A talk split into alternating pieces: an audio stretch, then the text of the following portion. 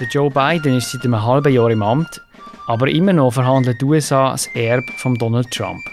An was zeigt sich das aktuell? Welche Lehren ziehen die Amerikaner daraus? Und was ist eigentlich vom Sturm aufs Kapitol geblieben? Über das reden wir heute in der neuesten Folge von Alles klar Amerika, im USA-Podcast von der Redaktion Tamedia.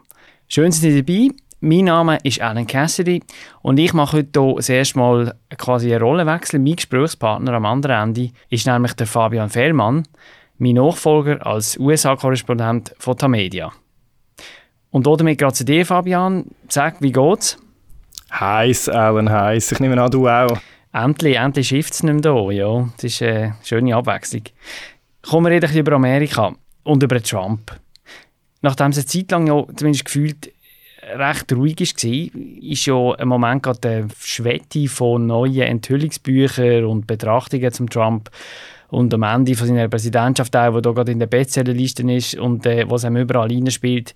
Was ist der Eindruck? Wieso kommt das jetzt? Ich glaube, die Zeit ist einfach reif jetzt. Ähm, wir sind ein halbes Jahr nach der Amtseinsetzung von Joe Biden, dem Gegenspieler von Donald Trump. Und die Journalisten haben jetzt halt ein paar Monate gebraucht, um die Gespräche zu führen, die sie noch wollen, bis dann auch alle ähm, reden, die, die könnten reden und etwas Interessantes erzählen haben. Und die Amerikaner haben die Präsidentschaft Trump noch nicht verarbeitet und ich glaube, jetzt ist so der Moment, wo das langsam anfängt. Ähm, der Joe Biden ist zum Schaffen, dort ist es ein bisschen ruhiger und man schaut jetzt wieder her, was ist eigentlich da genau passiert bis im November äh, vom letzten Jahr und, und dann nachher bis im Januar und darüber hinaus. Wenn man jetzt anschaut, eben, was da alles an, an Sachen rauskommt, sag mal ehrlich, ey, was wirst du von diesen Büchern lesen? Was findest du, sollte man lesen? Ich habe mir ganz sicher den Michael Wolff vorgenommen. Das ist das neueste Buch, das erschienen ist, wo die letzten Monate jetzt von der Trump-Kampagnen und dann auch äh, der Wahl und, und was seither passiert ist, beschreibt. Ähm, der Wolff ist ein, ist ein guter Erzähler und ähm, ich habe schon sein Buch Fire and Fury, was so das erste war, wo, wo, wo so aus, der, aus, der, aus dem Innenleben von der Trump-Regierung berichtet hat, gern gelesen. Ähm, äh, dort, dort, dort ist das erste Mal so ein bisschen klar geworden, wie, wie crazy das zum Teil war, wie man dort miteinander umgesprungen ist.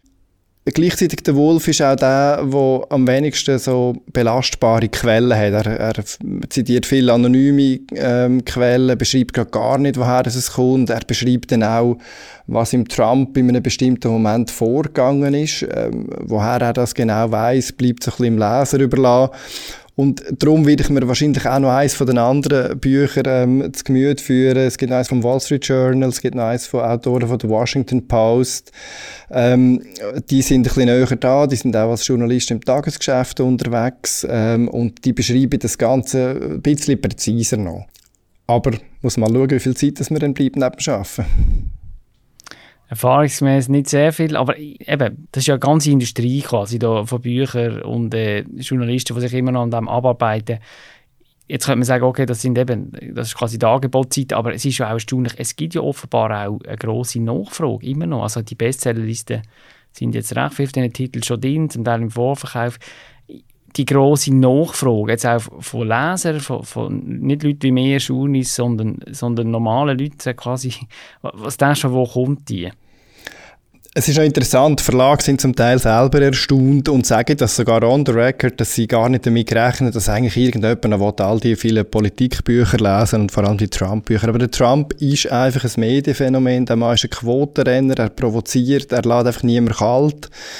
Man sieht ja auch, mit dem Joe Biden haben viele Newsportale in den USA wirklich äh, sinkende Zugriffszahlen. Die Leute lesen weniger, das Ganze ist ein bisschen weniger aufgeregt. Das hat seine positive Seite, aber auf der anderen Seite eben, sobald der Trump kommt, das zieht. Und ich glaube, der Hintergrund ist auch noch dazu, die Wahl ist dramatisch für viele Amerikaner. Äh, bei den Demokraten ist der ganze Sturm aufs Kapitol gewesen, die ganzen Vorwürfe von Wahlfälschung, alles, was bisher behauptet worden ist vom Trump und, und vielen Republikanern. Und auf der republikanischen Seite ist die Wahl auch dramatisch gewesen. Es ist möglicherweise die letzte Präsidentschaftswahl, wo sie eine Chance hatten, überhaupt jemanden reinzubringen, wegen dem demografischen Wandel. Ihre Ihre Prognosen sind nicht so gut. Die Partei ist zerstritten. Man ist irgendwie in Geiselhaft von dem Trump. Und äh, dann gibt es auch noch Kommentatoren in den USA, die das mit dem Begriff Victory Porn beschrieben haben, was man da ist. Das ist ein gewisser Voyeurismus von den Leuten. Also, man verfolgt der Untergang von einem Prominenten. Der Trump ist Präsident und jetzt kommen mit all die Dreckeleien führen, all die Aussagen, die er gemacht hat über einen Adolf Hitler, wo man muss sagen, da hat er sich nicht ganz viel dabei überlegt. Ähm, und das ist halt auch etwas, wo, wo, man, wo man irgendwie mitverfolgt, wie jetzt, wie jetzt der, wie ist und ob er sich nochmal aufrappeln kann. Vieles dreht sich jetzt, wenn wir mal auf die Substanz übergehen, um, um Beschreibungen von der eben, wie du gesagt hast, dramatische Wahl vom Trump seinen letzten Tagen, von, von seinen Angriffen auf die Wahl, äh, wo die dann auch zu den Ereignissen geführt haben am Schluss vom 6. Januar. Was lernen wir daraus, denkst du jetzt noch? Ich glaube, zuerst mal auf der Meta-Ebene ein bisschen, ähm, wie, sehen wir daraus, wie sehr der Trump immer noch mit diesen Medien spielt. Ich habe vorher von Michael Wolff erzählt, er hat das erste von diesen Enthüllungsbüchern gebracht. Der Trump ist damals furious gewesen, äh, wütig auf, auf den Wolf, hat ihn auch angegriffen auf Twitter und jetzt hat er unter anderem dem ein langes Interview gegeben, ich glaube zweieinhalb Stunden und den anderen zwei äh, Teams, die Bücher geschrieben haben, auch ähm, obwohl er eigentlich kritische Presse muss erwarten von denen. Und das zeigt ein bisschen, dass der Trump halt daran arbeitet, seine Version von dieser Geschichte zu präsentieren, was dort passiert ist. Er wollte die Geschichte auch umschreiben in seinem Sinn. Und ich glaube, es ist auch kein Zweifel, dass er mit dem Ganzen seine nächste Kandidatur vorbereitet. Trump handelt nach dem Motto, lieber schlechte Presse als gar keine Presse. Ähm, und mit dem ist er ja sehr gut gefahren in der letzten Zeit. Ähm, nachher auf der inhaltlichen Ebene, es ist beeindruckend, um so zu sehen, was für ein Chaos in dieser Trump-Regierung herrscht in den letzten Wochen um die Wahl und nachher aber auch bis zu der Amtsübergabe dann im Januar. Ähm, man, man, liest zum Beispiel Sachen drin, wie dass der Trump hat die Covid-Kranken nach Guantanamo schicken am Anfang von der Pandemie. Ähm, in den letzten Monaten ist offenbar im Aussendepartement so ein Chaos gewesen, dass man eine Geiselbefreiungsaktion von der Navy Seals, einer Elitentruppe, ähm, geplant und fast durchgeführt hat. Das war in Nigeria gewesen, obwohl äh, die nigerianische Regierung gar keine Erlaubnis gab. Also das wäre ein feindlicher Akt gewesen. Ähm, und, und man kommt einfach so einen Eindruck über, wie das am Schluss alles auseinandergeht ist, weil der Trump sich eigentlich auch gar nicht mehr um das Regierungsgeschäft gekümmert hat, sondern nur noch um die Frage, ob er irgendwie sein Amt kann retten kann. Sein Amt kann retten und, und das ja mit äh, wirklich beispiellosen Methoden, rhetorisch und, und auch, wenn man sich erinnert an, an, an seine sein Feldzug vor Gericht, wo ja gescheitert ist, im Versuch, die Wahlen noch irgendwie umzukippen. Man weiß ja von ähnlichen Büchern über frühere Präsidenten, dass äh, gerade am Schluss von der Präsidentschaft vieles amigs, äh, auf und ab gegangen ist. Was ist jetzt beim Trump wirklich anders, hast du das Gefühl? Ja, ich glaube, die wichtigste Lehre aus diesen Büchern ist, ähm, zum sehen, wie eng das es eigentlich geworden ist mit dieser friedlichen Machtübergabe. Die, die amerikanische Verfassung sieht ein Verfahren vor, Gesetze auch. Ähm, und man sieht jetzt detailliert, wie der Trump probiert hat, den Spielraum, den er dort irgendwo hat, auszureizen und allenfalls eine Lücke zu finden ob er sie dann genutzt hat, ist nochmal eine andere Frage, aber eine Lücke zu finden, irgendwie doch die Wahl noch für sich zu entscheiden. Also, das hat in der Wahlnacht selber angefangen. Äh, wir erinnern uns, es war sehr ein knappes Rennen gewesen. Wir haben nicht genau gewusst und irgendwann hat überraschend Fox News, der rechte Propagandasender, Arizona einem Biden zugeschlagen. Absolute Überraschung, tief republikanischer Staat sonst. Und äh, es wird jetzt detailliert geschildert in diesen Büchern, wie dann das Trump-Umfeld, die ganze Familie, auch der Trump persönlich, ähm, Druck gemacht hat auf Rupert Murdoch, den Eigentümer ähm, von Fox News.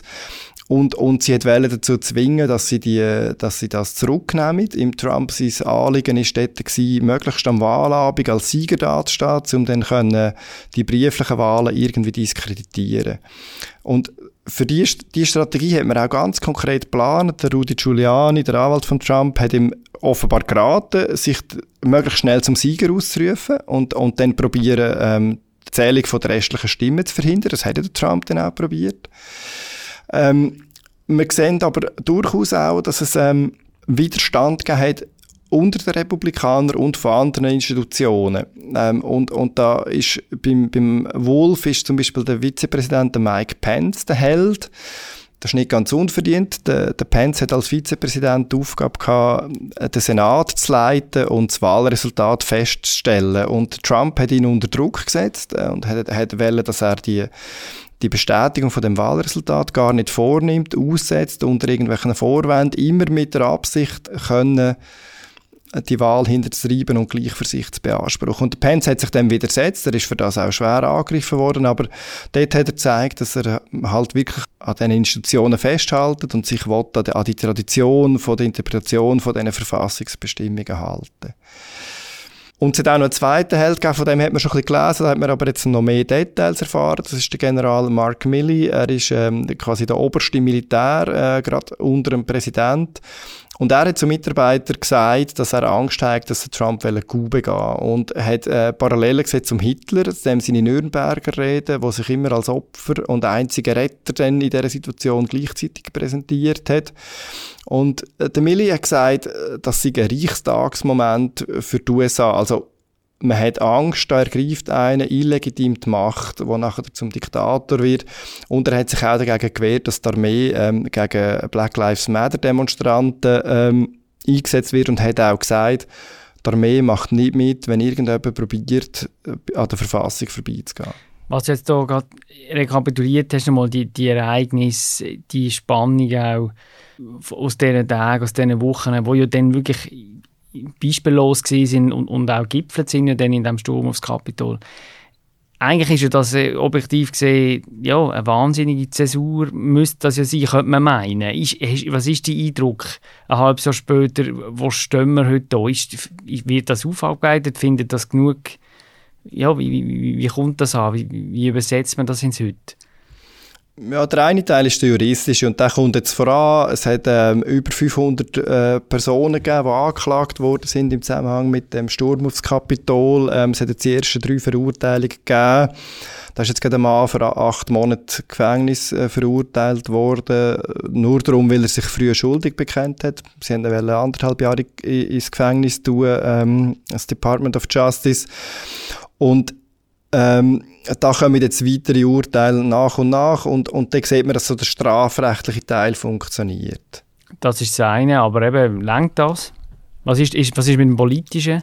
Das geht auch ein bisschen im Juristischen los. Also wir haben da den Richter, der wo, wo, wo die Verurteilung ausgesprochen hat, der gesagt hat, Demokratie hat Problem, wenn ein Mob das Parlamentsgebäude angreift, um die Einsetzung von einem Präsidenten zu verhindern. Und wie, da, wie die Frage jetzt aufgearbeitet wird, das ist sehr, sehr umstritten. Also, das geht halt wieder der parteipolitischen Linie nach. Im Trump seine Unterstützer wollen den ganzen Anlass möglichst klein reden. Für sie sind das dort Patrioten gewesen, die nur ihre Meinung konnten haben. Touristen auf einer, Führ auf einer ganz normalen Führung durchs Kapitol, hat einer gesagt. Du, Genau, und, und in, einer, in, oder in einem Gebäude, das ja im Volk gehört. Ähm, das ist so ein die Rhetorik. Ähm, und im Mai hat, haben die Republikaner schon mal äh, die Einsetzung von einer Untersuchungskommission hintertrieben. Hinter, unterdessen gibt es jetzt gleich eine. Jetzt probieren jetzt einfach das, das ins Absurde zu führen so eine Clownshow daraus zu machen. Sie haben ähm, Leute in die Kommission geschickt, die Republikaner, die selber gegen die Anerkennung vom Wahlresultat gestimmt haben. Die Republikaner haben auch darum kein Interesse daran, weil viele von ihnen äh, immer noch glauben, dass sie nur mit dem Trump nochmal eine Wahl gewinnen die nächste Präsidentschaftswahl. Die Partei ist gespalten, unter Druck und da hat sie eigentlich nicht Interesse, dass man ganz genau heranschaut und sich überlegt, was für ein Problem hat die Partei in ihren Reihen mit Unterstützern von Trump, wo letztlich einfach unklar ist, wie stark die sich wirklich an die Verfassungsgrundsätze halten, die die USA darauf, darauf aufbauen. Was ja nicht gerade äh, ein sehr gutes Zeugnis ausstellt im Zustand von der amerikanischen Demokratie, könnte man meinen. Ja und nein. Also, es hat sich einfach da einiges mehr gezeigt, dass eine Verfassung am Schluss nur so viel wert ist, wie die Leute eben bereit sind, sich auch daran zu halten. Äh, man hat den Eindruck, dass eine Verfassung und Gesetze immer alles bis ins letzte Detail regeln. Es gibt dann aber trotzdem viele ungeschriebene Gesetze, viele ungeschriebene Abläufe. Es gibt Zeiten ähm, in, in so einem Verfassungsprozedere, wo, wo ein bisschen Unklarheit herrscht, wo man kann probieren daran zu rütteln. Und wie, wie fragil das am Schluss halt die Decke ist, man, man weiß ja nicht ganz, wie nahe man wirklich an einem Gut gewesen wäre. Man hat ja dann auch gesehen, ich habe vorher vom, vom General Mark Milley erzählt, ähm, wo, wo nicht bereit gewesen wäre, dem Trump zu helfen. Also man hat dann schon eine Gewaltentrennung. Es, es, es gibt eine Justiz, die hinschaut. Ähm, es, es gibt ähm, äh, einen Mike Pence, einen Vizepräsident, der sich an, an seine Rolle haltet Es gibt eine Armee, wo, wo sich an die Verfassung halten Es gibt Geheimdienste, die sich an die Verfassung halten Also ich glaube, das System hat schon auch nochmal bewiesen, wie stabil das eben ist. Und ähm, wie groß die Zäsur wirklich war, ich glaube, da muss man dann einfach auch in ein paar Jahren dann nochmal eine Beurteilung machen. Wenn es das jetzt war mit dem Trump und er weg ist vom Fenster, dann ist es eine Zäsur die bestätigt hat, Amerika funktioniert. Falls der Trump wieder käme und nochmal Ähnliches würde probieren, ich glaube, dann würde man nochmal anders auf den Moment zurückschauen. Ja, vielleicht machen wir das bei anderen Gelegenheiten wieder. Ich bin ziemlich sicher, es wird uns noch länger verfolgen. Für heute wäre es das gewesen. Danke dir vielmals, Fabian. Danke dir. Das war eine weitere Folge von Alles klar Amerika, im USA-Podcast von Tamedia. Die findet uns überall dort, wo es gute Podcasts gibt. Abonniert uns und danke fürs Zuhören. Bis zum nächsten Mal.